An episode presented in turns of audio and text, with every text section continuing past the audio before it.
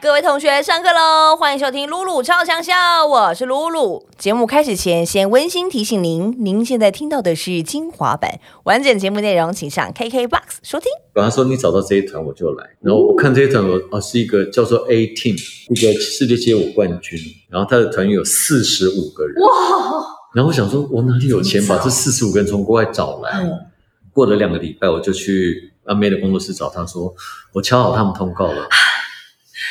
他们整团都来，我现在就是觉得小燕姐那个 Super Sunday 应该是要去找你，对是阿川出任务，不是亮哥出因为。我觉得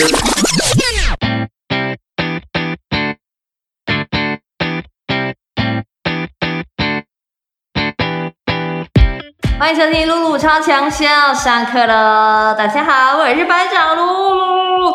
这集呢，是我们大家期待很久的金曲奖特别企划，今天已经是再过两三天就来到金曲三二楼。那如果说金曲奖的话呢，当然我们就要请到这一位大人物。哎，真的是也是不夸张嘞，真的是十多年前的幕前幕后。就是你讲到典礼的话，就会连到这个人的名字。那你要这个人的名字的话呢，我们就不单单只是讲他的名字，我们就是也要把他直接请来我们节目。那把他请来我们节目其实也不难，因为他是我现在的老板。欢迎陈振川先生。嗨，大家好，我们现在呢，就是位于这个呃公公司内部的会议室，对，然后也不瞒大家说，因为其实就是在过两三天就是金曲奖，嗯所以我们在进行这个 p o c k e t 访问之前，我们的确也在开一个金曲奖的会议。是等一下，今天这一集呢，就会慢慢的来跟大家，就是慢慢的剖析，就像一个洋葱一样，一层一层的剖析一下一个典礼。就是你看，像现在已经是进入最紧锣密鼓的阶段，那这个金曲奖是一开始是怎么样形成呢？然后在过程当中，它要怎么样酝酿呢？然后最后如何发酵呢？然后当下又如何进行？那我们先跟大家先背景一下川哥跟金曲奖的渊源。从一九九八年，就是距离现在二十三年前，他就开始担任电视台这个节目部经理。那一年开始，就从那一年到现在，就主办过九届金曲奖的典礼嘛，不止不止，不止，对不对？十三还是四？十三、十四届主办制作制作哦，，制作，对，然后也是从川哥这边开始，然后首度把典礼转型成现场直播，因为过去是预录的。对，好，然后从一四年开始，连续担任二十五、二十六、二十七、二八、二九、三十届金曲奖的电影制作企划总监，然后在去年是三十一届金曲奖的评审团主席，然后在今年担任总顾问。好，十多年下来，川哥就是在各个角度都参与了金曲奖，所以今天要来就是透过今天的 p a r k 节目，好好来跟川哥聊一下。哎，回归到那么多年前，真的是二三年前，那是第一次对，那个时候我我是九八年从香港被公司调回台湾，嗯然后那时候因为 TVBSG 刚成立，我就被调回 TVBSG 当，那时候还不是节目部经理，那时候好像叫做什么监制。哦，然后我记得我一月份上班，哼然后小燕姐那时候其实他们已经在跟当时的新闻局在讨论今年金曲奖想改型、扩大举办、变成直播什么什么。那进行到一半的时候，我到了，我记得我农历年到 TVBS，农历年后到 TVBSG 去上班，小燕姐就跟我说：“你来做今年的金曲奖。”而且那时候我记得剩下两个半月，他交给我的只有两个半月，嗯，他交给我只有三个元素，一个就是 TVBSG，一个就是陶晶莹，嗯另外一个就是国父纪念馆，然后就没了。，what？然后其他都是用，真的都是用直觉跟想象的，那时候连经验值都没有。那时候就已经是第一次直播了吗？，对，哦，然后那是第一次金曲奖被扩大举办，哼在国父纪念馆，那个其实是个蛮刺激的经验，而且那时候我对，我觉得人那个那个真的很像人置之死地而后生，因为那时候我是连整个 TVBS 的同事都不认识的，哦，等于是你就是被抓回来，对，所以我等于要做一个自己已经不是那么有把握跟经验，我没有任何的 credit 对。的事之外，我还要动员整个电视台的人啊，去，我还要指挥这么多人去打这个仗。而且那时候你才几岁啊，很年轻吧。那时？候不到三十，哇，快三二八二九这样。哦，所以，哦，所以那时候那那个时候去前年你找我主持的时候，就是说你那时候也是大概这个年纪就做金曲对奖，对，那那时候其实其实很多做典礼的，因为我们其实我们都是没有师傅的。那个时候金曲奖第九届金曲奖之前的台湾嗯。也没有什么大型颁奖典礼的对。经验，对，所以其实一切都是靠自己想象怎么做，嗯嗯然后嗯，自己发明怎么做。自己发明，就像我们那时候自己拉了一个工作 schedule，然后还发明了一个很无聊的梗，叫做每天开始工作前跟解散的时候都要点名。点名，叫第一，我要确保整个团队都在；嗯，第二，其实我要利用早晚快速记忆大家的记忆每个人的脸，这样。哦，哇，然后，比方说每个人工作应该怎么分，哼，右边的舞台谁负责，得奖人要怎么被带去哪里，其实那一切都是靠想象。所以等于是说这一套这几十年来的这个典礼的，可以说是 SOP，对从你这边制定下来的。其实是土法炼钢出来的。那时候还包括，因为第九届我记得印象最深刻是那时候是 live，那以前的新闻都对，那时候怎么第一次做 live 嘛，对？直播，我不知道，我不知道为什么，小燕姐就觉得要 live 才刺激嘛。然后我还记得第九届以前的新那时候的呃媒体是非常的大的，嗯嗯新呃记者大哥大姐们都是很凶悍的。嗯，然后我还记得我派了我们公司一个最跟我很好的大哥，他长得最像黑社会的你，去守在后台的门口，哇，因为那时候的记者是不可以接受什么叫做后台不能进去这种事，就等于是他有记者证，就是通行，哪有不能进去的？我不但进去，我还要如入无人之境，我爱怎么，我要我爱跟谁交谈就跟谁交哇谈。哦！但那是我们第一次嗯，不让自己的信任，因为小燕姐叫我们要百分之百保密得奖名单，所以在第九届之前是没有保密得奖没有名单啊？然后是吗？而且那个时候我们是 live，以以前的纸本的报纸你可能不知道，其实他们七点就截稿，因为他要等着印刷。哦，那时候没有数位对，那等于是打破了超多，框架然后的。当年我们的典礼是做到晚上十点半，嗯，我等于要整个五家报社的编辑台都要等着等到你的名单的照片，这样。我还记得我在后台，然后隔着那个后台的门，听到外面有记者咆哮说：“这个陈德川什么了不起？你叫给我滚出来！我现在就要所有的得奖名单。”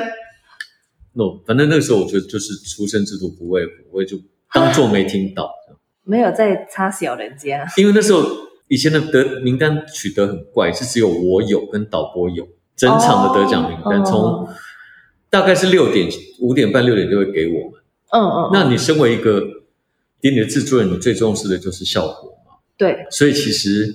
我觉得当时的新闻局也很聪明，因为他知道把名单给我，我是最不可能漏的人，因为只要漏了节目就不好看嘛。对，所以我誓死保卫那份名单，然后记者哦，在外面咆哮，好可怕哦。然后包括所有圈内人，因为那时候没有这个风气，每个圈内人在后台经过，我都会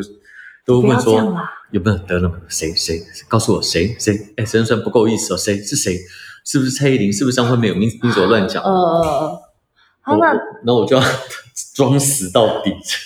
那你从那一年其实一直到现在，就是感觉每一年身上都很会扛着很多秘密耶。当只有当晚嘛，只有当晚，只是当、哦只是第九届第一次，真的是一切都是全新，真的是全新的经验。怎么敢？然后就不知道怎么，那时候就想象整个颁奖典礼到底要怎么做，嗯嗯，那真的是没有任何一个人可以告诉我，真的是连，真的是一个连一点点的参考都没有。可是那你那时候开始做的时候，你有先去，譬如说看国外的有有有然后去问，想象好像也问不到。想象，我那时候做的第九届第一次还可以，成绩还不错，做的第十次还不错。那时候 TVBS 葛姐就给了我机会去美国观摩格莱美奖，真的哦，那已经做过两年了。大家觉得可能，但公司可能觉得说，你好像值得我们买这张机票，让你去试试看。哇！然后就一路到现在这样对对，，